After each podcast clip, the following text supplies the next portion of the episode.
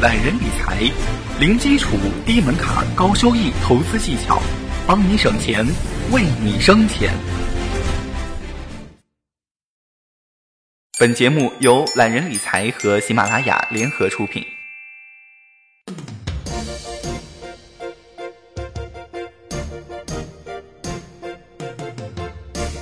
大家好，我是八少，欢迎收听懒人理财。更多理财知识，请搜索关注微信公众号“懒人理财”。本期节目观点来自江西日报王菲。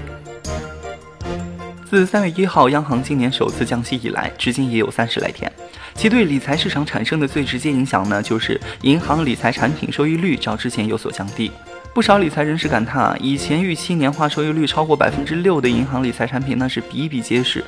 现在要想买到呢，就比较难了。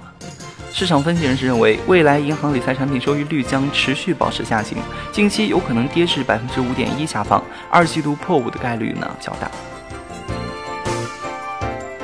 据悉，国有商业银行、股份制商业银行、城市商业银行发行的理财产品平均预期收益率较上周有所下降，已分别跌至百分之四点七三、百分之五点一二和百分之五点二七。调查发现啊，预期收益率在百分之六以上的银行理财产品，不仅在起购金额或持有期限方面呢设置了很多门槛，且基本为不保本型产品。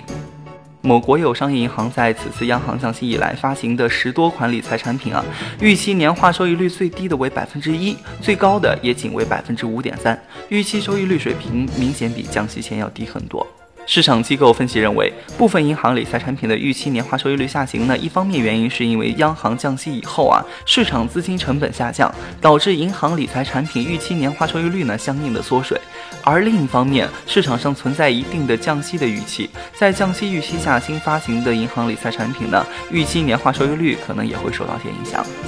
让人忧心的是啊，银行理财产品收益率今后还会进一步下滑。从资金面来看，由于三月中下旬有较大规模的财政存款释放，所以在接下来的时间中呢，市场流动性供给充裕。中长期方面，银行理财产品好景难在。此前，关于地方债券置换地方债券的消息成为整个市场最关心的话题。交通银行首席经济学家连平表示，地方政府债券置换方案尽管可能如一些市场人士认为的那样，可以化解啊对银行资产质量的担忧，但是呢，这也意味着银行将丧失。那些收益率高且信用条件好的地方政府融资项目的优质资产。